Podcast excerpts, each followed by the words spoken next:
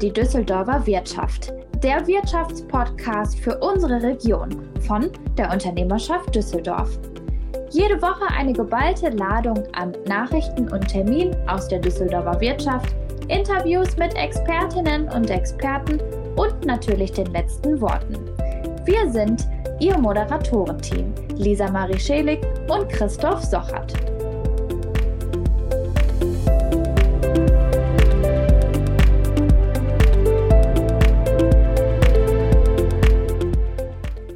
Heute plaudern wir ein bisschen aus dem Nähkästchen. Lisa Marie und ich suchen nämlich schon seit vielen Monaten eine neue Herberge. Aber nicht missverstehen, wir suchen kein gemeinsames neues Zuhause, äh, sondern jeder für uns. Ich war auf der Suche zum Beispiel nach einem Haus oder einer Wohnung und habe mich jetzt aber dazu entschlossen, erstmal eine Wohnung zu mieten. Das liegt daran, weil die Preise, wenn Sie äh, auf die Plattform entsprechend gehen oder auch in die Zeitung gucken, die Preise einfach sehr, sehr hoch sind. Und ich finde auch, dass die aktuellen Preise in der Regel nicht den wahren Wert eines Hauses oder einer Wohnung widerspiegeln, sondern es ist einfach im Augenblick der Bedarf ist sehr hoch und dann steigen auch ähm, automatisch die Preise. Also ich war zum Beispiel kürzlich in einem Einfamilienhaus das wurde für 550.000 Euro angeboten. Und ich hatte aber parallel erfahren, dass der Käufer vor zehn Jahren dafür 150.000 ähm, das Haus gekauft hatte. Und jetzt, wie gesagt, 550.000 Euro und in zwei Räumen war sogar noch der Schimmel. Also, das ist ein bisschen, ähm, ja, dann kommt man wieder auf, die Boden, auf den Boden der Tatsachen zurück irgendwie. Ähm, und ähm, ja, deswegen haben wir uns heute, also nicht deswegen, aber auch deswegen mhm. haben wir uns diesem Thema gewidmet. Denn die Lisa Marie, die kann auch von diesem Thema ein, ein Lied singen. Oh ja, und deshalb mittlerweile auch echt äh, mehrere Strophen, denn hm. wir ähm, haben uns dazu entschieden, ein Haus zu bauen. Ähm, aber wir haben natürlich das ganz tolle Problem, dass wir kein Grundstück finden. Ähm, ja, auch hier sind die Preise aktuell extrem hoch und kaum vergleichbar äh, mit von vor zwölf Monaten. Unsere Suche geht nämlich auch schon länger. Aber ich sag mal so, selbst wenn wir ein Grundstück hätten, ne, wir finden mhm. aber überhaupt kein Grundstück. Und dabei spreche ich äh, übrigens auch nicht von Düsseldorf, sondern ähm, vom Umland. Aber selbst hier im Augenblick keine Möglichkeit ähm, da, um kostengünstig zu bauen und auch, selbst wenn, dann auch zu kaufen. Tja, und ähm, genau, das äh, sich auf das Grundstück. Und ähm, selbst wenn man einen Hausbauvertrag unterschrieben hat heutzutage, weiß man gar nicht mehr, ob die vereinbarten Preise, auch wenn es Festpreise sind, ob die überhaupt noch gehalten werden können. Selbst äh, jeder Vertrag hat, auch wenn es ein Festpreis ist, so eine Klausel drin dass man, äh, dass das sich noch ändern kann. Und im Augenblick steigen ja die Rohstoffpreise enorm. Das liegt daran, dass China den ganzen Markt aufkauft und dadurch können Hausbaufirmen, aber auch Handwerker ihre Angebote kaum noch halten. Also gestern sprach ich mit einem Dachdecker, der gesagt hat, ich habe hier ein Angebot für ein Dach ähm, abgegeben, das geht gar nicht mehr. Also das muss doppelt so hoch jetzt sein, damit ich überhaupt mhm. irgendwas dran verdiene. Also ist sehr schwierig im Augenblick offenbar. Ja, und äh, warum erzählen wir davon? Wir erzählen vom, vom Traum des Wohnens, weil mhm. wir quasi vor ein paar Stunden eine Studie in die Podcast-Redaktion bekommen haben vom Institut der deutschen Wirtschaft die sich mit diesem Thema beschäftigt. Die Kölner Forscher haben nämlich eine Studie abgeschlossen für die Rheinhaus AG und haben die Menschen in Deutschland befragt ja, nach dem Thema Wohnen. Mhm. Und wir haben für Sie mal in die Ergebnisse der Studie geschaut. Und der Großteil der Deutschen träumt haben wir gerade schon so ein bisschen auch gehört von mir, demnach von einem freistehenden Einfamilienhaus. Das wäre echt wunderbar. Und diese Präferenz ist mit Abstand die erste Wahl, unabhängig von der aktuellen Wohnsituation, dem Wohnort oder ähm, auch dem Alter der Befragten. Und auf Rang 2 landet die Doppelhaushälfte. Große Mehrfamilienhäuser sind ähm, dagegen allerdings so eher ja die großen Verlierer.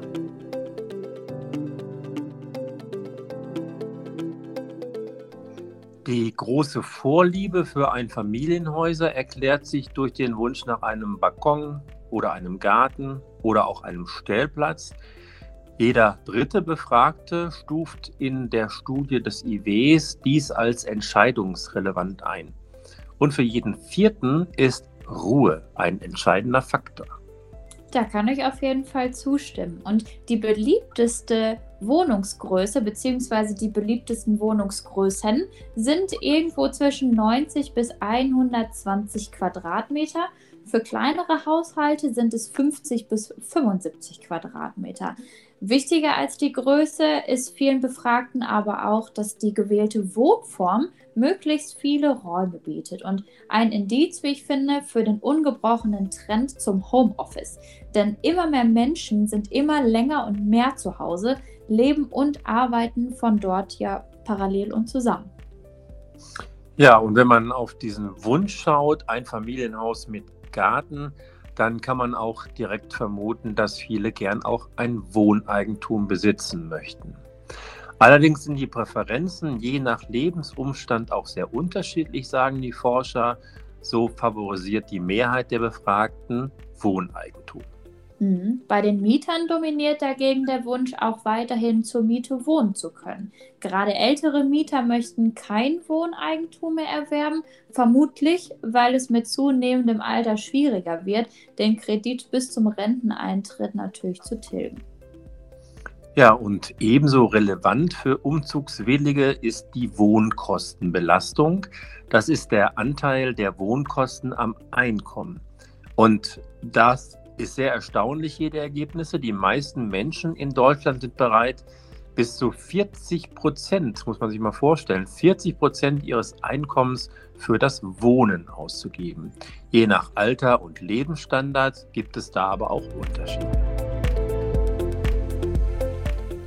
Das ist wirklich viel und oft zu hören, ähm, dass die meisten Menschen eine klare Vorliebe für das äh, zentrumsnahe Wohnen haben ähm, ist es auch. Und schließlich sind dies oft die teuersten Standorte mit dem stärksten Mietpreiswachstum in den vergangenen zehn Jahren. Aber abgesehen von Mietern aus Großstädten würden die meisten lieber in einem Vorort leben als nahe am Zentrum. Und ein Hindernis für die Entscheidung, in einen Wohnort, in einen Vorort zu ist immer die mangelnde Anbindung. Eine schnelle mhm. Reisezeit von weniger als 20 Minuten mit dem ÖPNV wird vor allem von älteren Mieterpaaren wertgeschätzt. Doch auch für die Großstadtmieter oder jüngeren Mieterpaare spielt dies eine große Rolle. Überraschend ist jedoch, dass insgesamt ÖPNV-Reisezeiten von bis zu 40 Minuten zum Bahnhof von den meisten noch geduldet werden. Auch mit dem Pkw werden ähnlich lange Fahrzeiten ins Zentrum in Kauf genommen. Erst bei mehr als 60 Minuten sinkt die Bereitschaft, ins Umland zu ziehen, deutlich. Ich bleibe gespannt, ob die Entfernung zum Büro auch in Zukunft eine solche ähm, Rolle spielen wird. Denn schon heute gehen viele Unternehmen davon aus, dass viele Mitarbeiter auch zukünftig regelmäßig im Homeoffice arbeiten werden und vielleicht auch möchten. Und wenn dem so ist, spielen Anfahrtzeiten ja nicht mehr die Rolle, die sie vor Corona gespielt haben. Ja, das stimmt. Das ist ein interessanter Einwurf, Lisa Marie. Das könnte ich mir auch ähm, so vorstellen, dass das äh, nachher auch eine Frage ist. Somit gäbe es auf jeden Fall große Chancen, die Wohnungsnachfrage gleichmäßiger zu verteilen und sinnvoll wären in dieser Hinsicht sicherlich auch neue und gut angebaute, angebundene natürlich Quartiere mit modernen Ein- und Zwei-Familienhäusern. Mhm. Der Traum vom Wohnen muss also vielleicht doch kein Traum bleiben. Es bleibt abzuwarten, was die kommenden Monate bringen werden, auch im Hinblick auf die Preisentwicklung. Vielen Dank jedenfalls hier an die Forscher vom IW in Köln für diese spannenden Ergebnisse. Und die ganze Studie gibt es dann auf der Webseite vom IW Köln unter www.iwköln mit oe geschrieben.de www.iwköln.de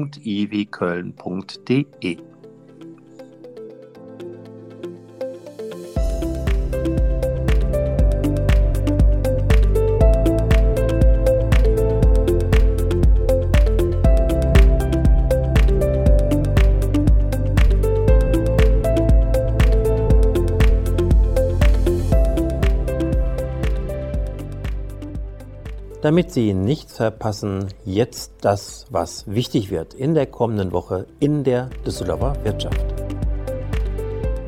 Am kommenden Mittwoch lädt der Ausbilderkreis zum Ausbilderstammtisch ein. Auf dem Programm steht das Thema digitale Ausbildung bzw.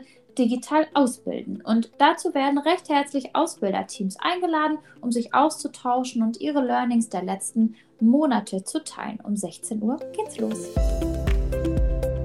Und ebenfalls am Mittwoch gibt es einen spannenden Videochat mit der Soziologin Jutta Almendinger und Achim Wambach, Präsident des Leibniz-Zentrums für europäische Wirtschaftsforschung.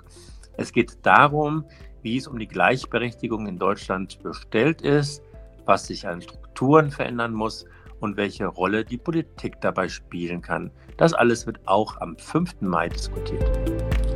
New Work ist mehr als ein Angebot von Homeoffice und Obstkorb im Büro. Vielmehr geht es dabei um Haltung, Kultur und Führung. Profitieren Sie am kommenden Donnerstag von wertvollen Praxistipps, damit New Work in Ihrem Unternehmen direkt starten kann. Mit Jörn Rings von Neu, der Gesellschaft für Innovation, haben Sie da den richtigen Experten an Ihrer Seite. Ja, und den Link dazu und alle Termine überhaupt, die Sie jetzt gehört haben, finden Sie bei uns im Netz unter www.unternehmerschaft.de.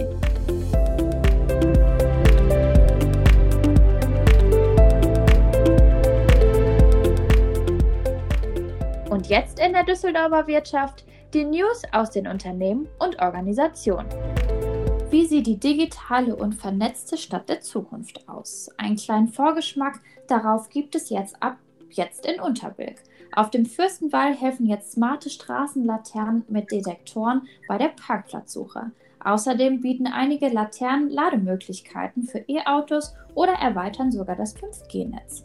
Der Fürstenwall wurde als Testfeld ausgewählt, weil die bisherige Straßenbeleuchtung ohnehin ausgetauscht werden musste. Wie praktisch. Bei rund 170 Parkplätzen am Straßenrand wird mit Hilfe von Sensoren an den Laternen die Belegung erfasst und ins Internet übertragen.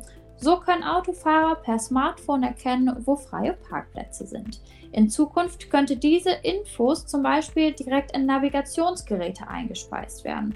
Vorgaben des Datenschutzes würden natürlich beachtet, man nehme keine Person oder Autokennzeichen auf, so heißt es zumindest von der Stadt.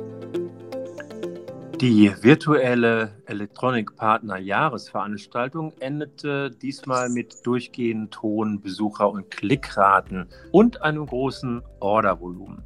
14 Tage lang präsentierte die Verbundgruppe ein breites digitales Messeangebot.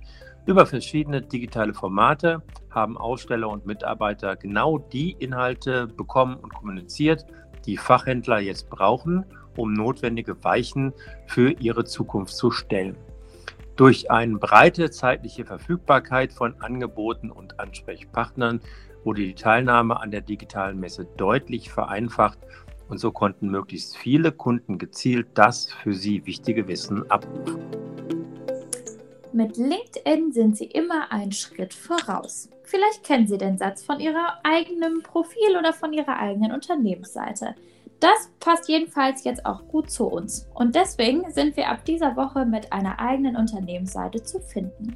Geben Sie einfach in die Suchleiste Unternehmerschaft Düsseldorf ein und schon erscheint unsere Unternehmensseite auf Ihrem Display. Wir halten Sie dort mit spannenden Beiträgen aus unserer Wirtschaftsregion Düsseldorf und auch Umgebung auf dem Laufenden zu den Themen Wirtschaft, Bildung, Veranstaltung und alles, was rundum noch dazugehört. Ich rufe Sie herzlich auf. Werden Sie Teil unserer brandneuen LinkedIn-Community. Ja, und alle Infos zu unseren Nachrichten gibt es zum Nachlesen auch bei uns im Netz.